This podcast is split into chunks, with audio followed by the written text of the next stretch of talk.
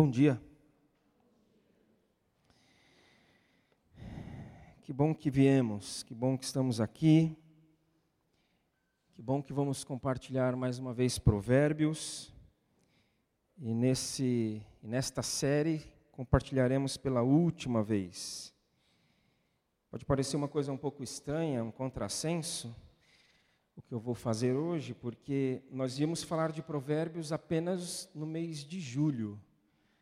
Aí, já no primeiro e segundo domingo, nós pensamos: não, vamos falar agosto também, porque são muitos provérbios. A riqueza aqui é muito grande, então ficar em um mês só é pouco. Aí estendemos para dois meses, mas aí, quando eu vou encerrar hoje a série, eu vou falar de um mesmo provérbio que eu já falei. Parece um contrassenso, né? Poxa, aproveita para falar de um outro, Marcelo. Vocês não quiseram estender para poder diversificar o máximo possível? Sim, mas quando Deus fala com a gente, a gente tem que obedecer. E o provérbio que eu vou expor hoje, antes de expor ele no primeiro domingo deste mês, eu já sabia que eu pregaria ele novamente hoje. Então eu já sabia, eu preguei no primeiro domingo do mês, já sabendo que hoje eu voltaria nele. E então, grande parte, o fundamento da mensagem é a mesma. Aqueles que ouviram vão ter aí a, a paciência, o privilégio, você que sabe, de ouvir novamente. É como se fosse um livro que a gente lê de novo, porque a gente gostou, um filme que a gente repete ele. E eu estou muito tranquilo, porque como eu mandei no WhatsApp ontem, na lista de transmissão da igreja, alguma coisa acontece conosco que um terço da igreja não está aqui no final de semana. É um dado interessante, e há bastante tempo isso já. É, gente que é da igreja, mas no final de semana não está aqui, por razões as mais diversas. Então, arrisco facilmente dizer que um terço do, de quem está aqui hoje não esteve no primeiro domingo do mês. Então, é novidade para mais de um terço, eu acredito, inclusive. É, mas Deus falou, fala é, no primeiro domingo, Marcelo, sobre esse provérbio, e fala no último também, no primeiro domingo de, de agosto, e fala para encerrar também. Por isso é Provérbio 19, 16. Te convido à leitura. E, e como eu estava falando, né, de quem já ouviu, é, tem acréscimos, é uma, é uma reedição, tá? Está tá reeditada a mensagem. Então tem bastante coisa que quem já um mês atrás ouviu, fica atento aí que você vai falar, ah, isso ele não falou naquele dia. Ah, isso aí também não. Claro, Deus foi falando durante o mês todo comigo. 19 e 16, que diz: Quem guarda os mandamentos preserva a vida. Quem os despreza morrerá. Quem guarda os mandamentos preserva a vida, quem os despreza morrerá. É, é interessante nós lermos este provérbio e, e logo de cara a gente entender que sempre teve uma ordem. Aqui o provérbio fala de mandamento, sempre existiu um mandamento. Sempre é, é Deus pôs um limite Sempre, sempre, uma norma. A narrativa lá no Éden diz que ele criou tudo, falou para o primeiro casal usufruir de tudo, falou para eles aproveitarem, para eles cultivarem, para eles multiplicarem, para eles saborearem. Mas ele disse: ó, mas tem uma árvore aí, tem um fruto aí que deste fruto vocês não devem comer. Uma ordem clara, expressa, inquestionável, sem margem para negociação. Até aqui vocês vão. Se passar, vocês vão morrer. É, antes disso teve ordem. É, era um caos, não havia separação entre as águas, era, era e aí ele disse: haja luz, e houve luz, uma ordem. Uma ordem. Deus ele dá ordens e Deus põe em ordem o caos. Quando ele dá a ordem. Somente as ordens dele colocam em ordem o caos. Não há outra coisa capaz de colocar em ordem o caos. Senão a ordem do Senhor é a obediência à ordem do Senhor, de maneira que qualquer desobediência à ordem, ao mandamento do Senhor, faz o quê? Faz com que o caos tome mais conta ainda, se alastre, aprofunde e se estabeleça ainda mais. É, eu disse naquele dia que o, o André, né, meu filho de quatro anos, ele está naquela fase de que tudo ele pergunta o porquê. É por que o tempo todo, gente? Por que, que eles fazem isso? Por quê? Não aguento mais. Por quê? Por quê? Por quê? Por quê? Por quê? Por quê? Por quê? Por quê? Eu cheguei num ponto que eu falo, porque eu estou mandando. Porque eu estou mandando. Não só porque eu, é, a gente se cansa um pouco de ouvir tantos porquês, não só por isso, mas porque ele precisa aprender que alguém manda. Ele tem essa necessidade. Então Deus chega para a gente e fala: a gente fala, por que, Senhor? Porque eu estou mandando. Porque eu mando e vocês obedecem. E porque eu mando e eu ponho um limite, se vocês ultrapassarem esse limite, vocês vão morrer. E o povo estava morrendo lá no Egito. O povo de Deus estava morrendo na mão de Faraó.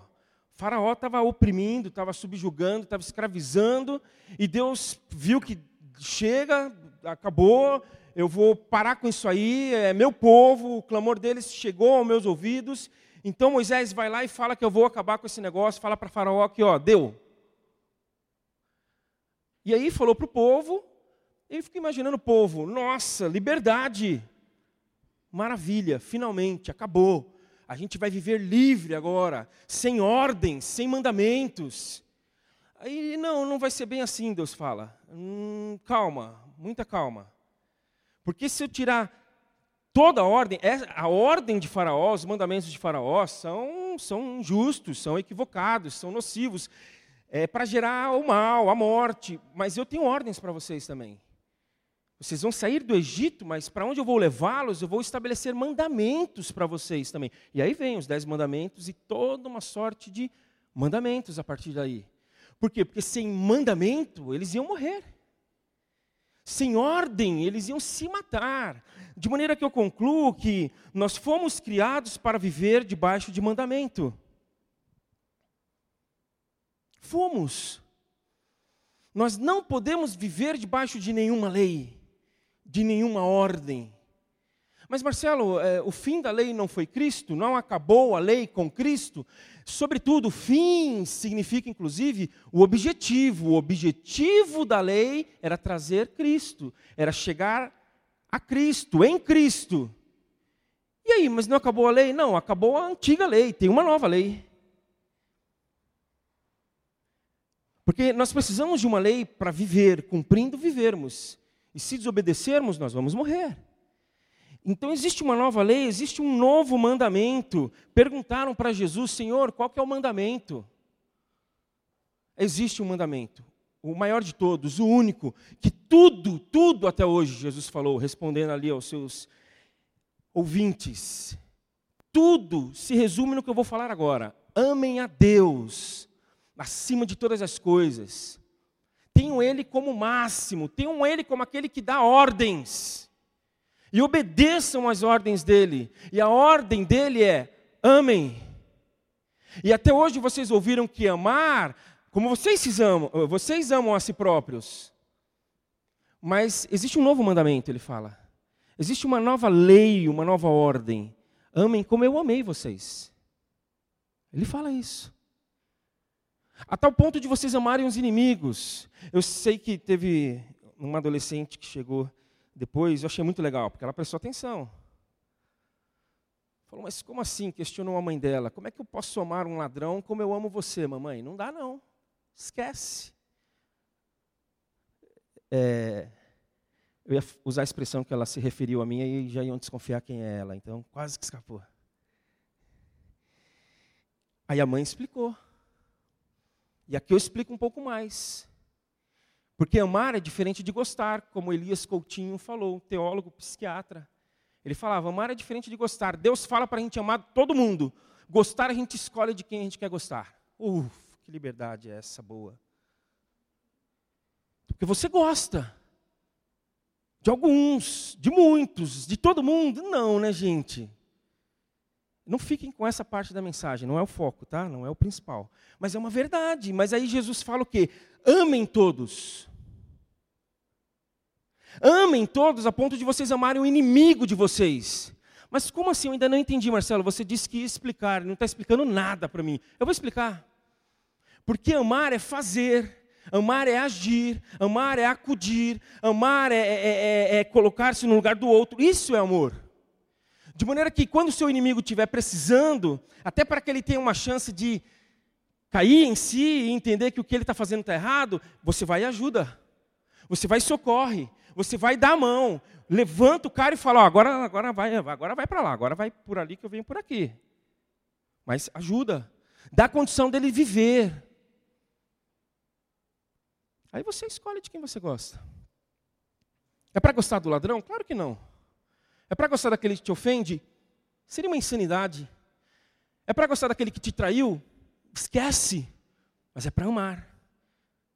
É para acudir de tal forma que ele não traia mais ninguém. Que ele passe a amar e a gostar de pessoas também. Por isso, por existir um novo mandamento, uma ordem, a gente lê provérbios. Quem guarda os mandamentos preserva a vida e quem os despreza morrerá. Porque somente o amor da vida nos mantém vivos e humanos. E o que mais nós encontramos hoje em dia é falta de amor.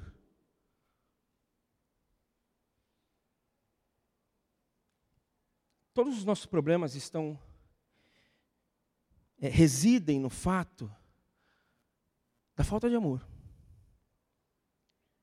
Então é falta de amor um, uma pessoa que esteve à frente de um grupo, em que esse grupo assaltou o país em bilhões.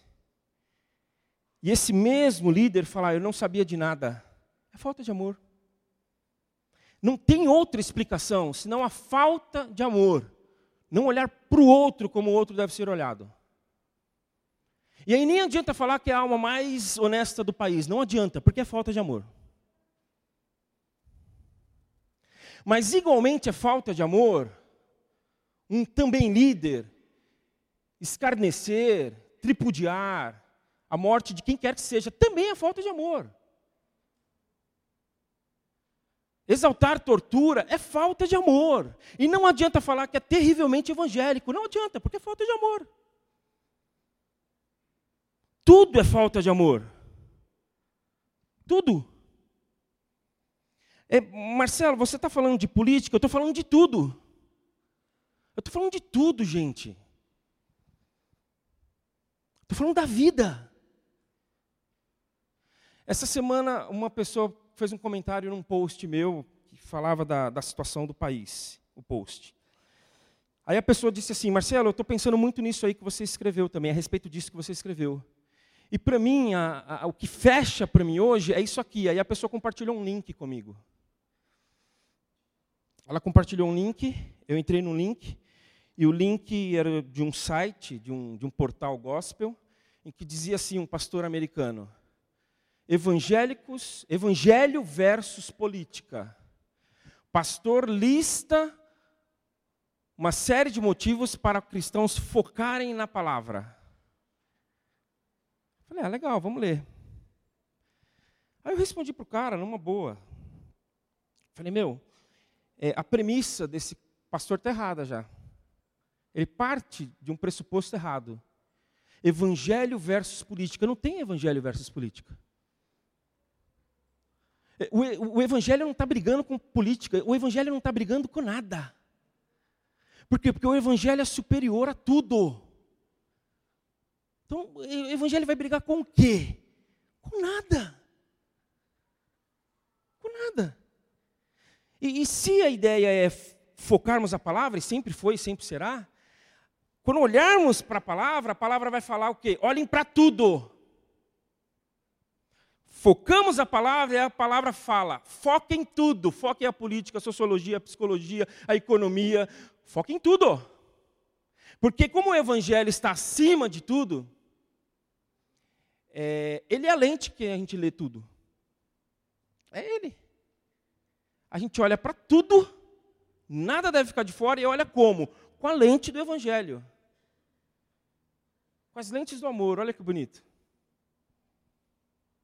O que quer que você vai olhar, você põe a lente do Evangelho e olha, e lê.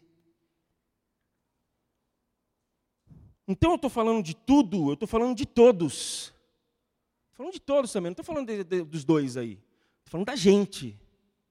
Eu estou falando da gente quando esse que está preso teve o seu neto, é, é, perdeu o seu neto, aí falam-se o quê? Ah, tinha que ser o avô.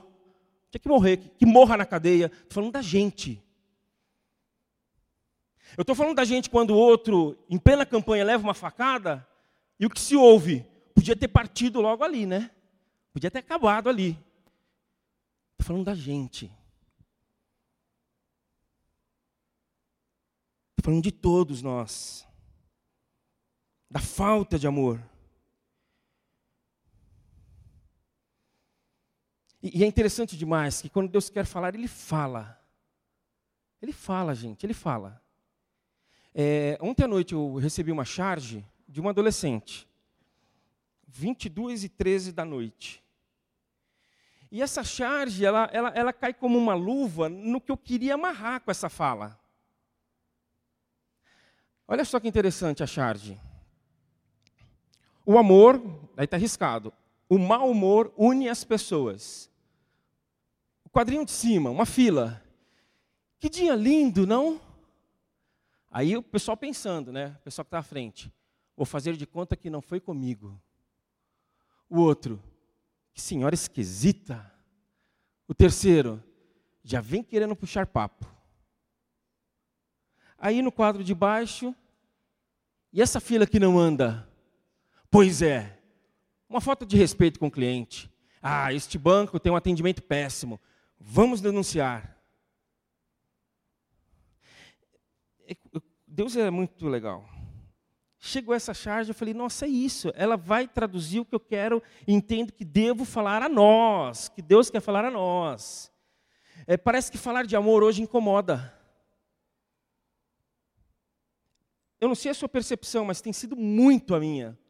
Parece que eu tenho que subir aqui falando, pessoal, me perdoa, desculpa. Olha, eu vou falar de amor hoje. Tudo bem para vocês?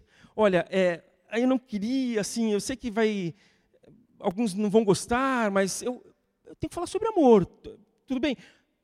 Tá sim. Tá sim. Ah, porque falar de amor é, é, é, fraqueza, falar de amor é injustiça, porque não, é injusto, falar de amor é militância, falar de amor é modinha, falar de amor é seja. Mas é incomoda. É isso aqui. Que dia lindo, incomoda. Aí esse banco, aí todo mundo entra na conversa.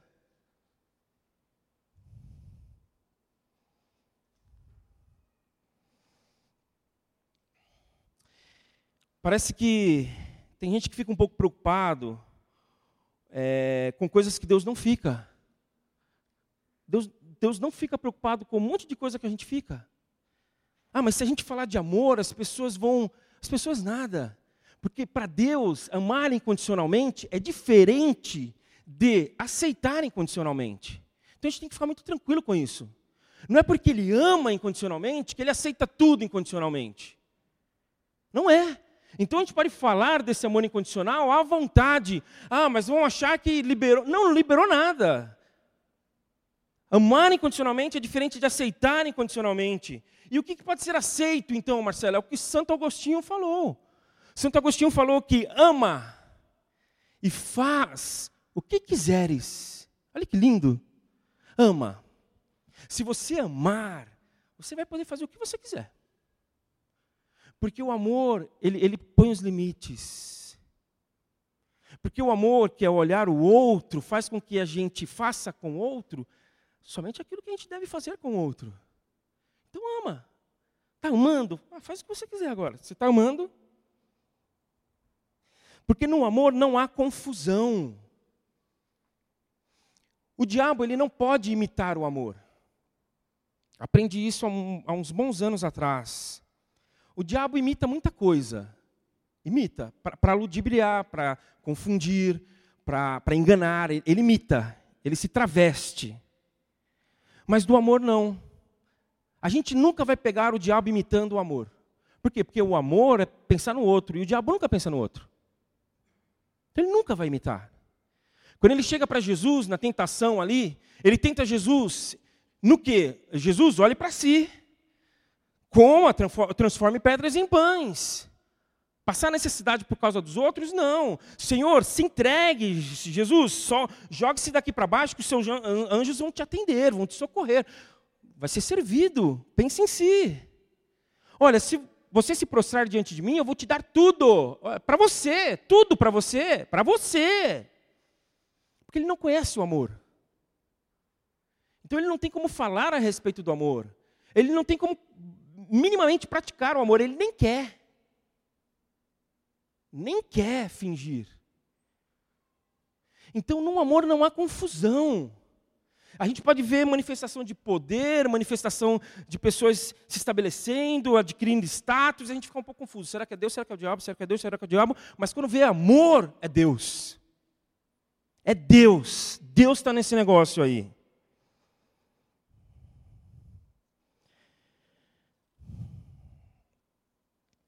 Nós precisamos obedecer a Deus.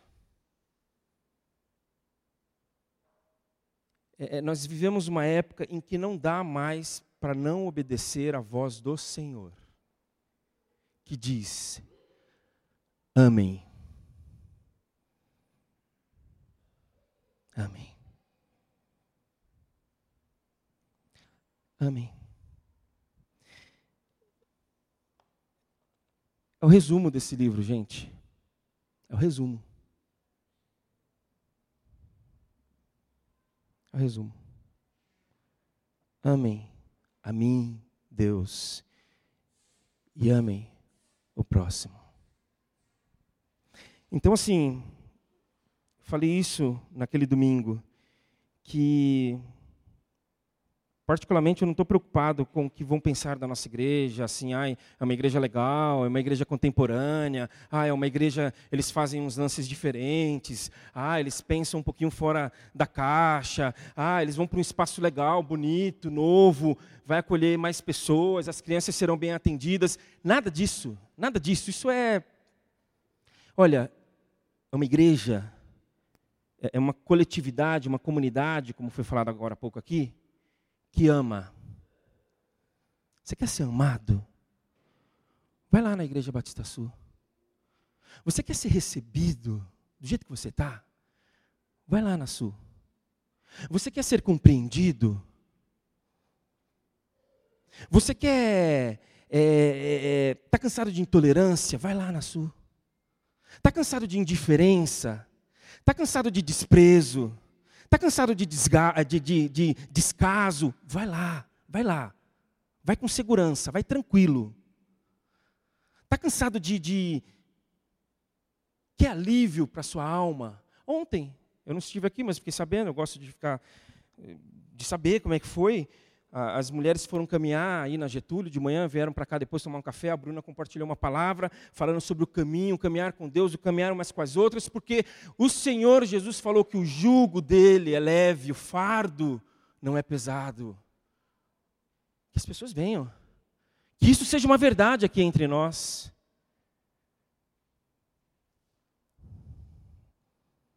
Porque se a gente viver isso, a gente vai viver. E se a gente não viver isso, a gente vai morrer e vai matar. Que é o que tem acontecido muito, infelizmente. Mas tem que acabar isso. Em nome de Jesus tem que acabar isso. Em nome de Jesus tem que acabar. Nós vamos cantar e vamos orar ainda nessa manhã. Vamos fazer isso? Vamos cantar. Enquanto cantamos. Coloque-se diante do Senhor, cada um aqui de forma muito pessoal, mas muito preocupado também com todo. Nós somos um corpo. Nós somos um corpo. Para que sejamos todos um. O Senhor Jesus disse que nós seríamos conhecidos como discípulos dele, por meio do amor entre nós. Não é pela roupa que a gente veste, não é pelo jeito que a gente fala, não é por uma Bíblia debaixo do braço, não é por uma programação que a gente oferece. Ele disse que reconheceriam a nós como discípulos dele, pessoas que seguem a ele, pessoas que são devotas a ele, que entregaram a vida a ele, pelo amor entre nós. É, quando nós falamos um pouco disso no começo do mês, foi no primeiro domingo do mês, aí nós tivemos ceia. Então foi bem legal, a gente, a ceia amarrou tudo ali no final. Eu aí pensei, vamos fazer ceia nesse dia? Vamos. Eu falei, não, mas também não precisa, vamos pensar numa coisa diferente. E eu pensei um pouco em alguma coisa diferente, mas não veio nada de diferente. O que veio agora é.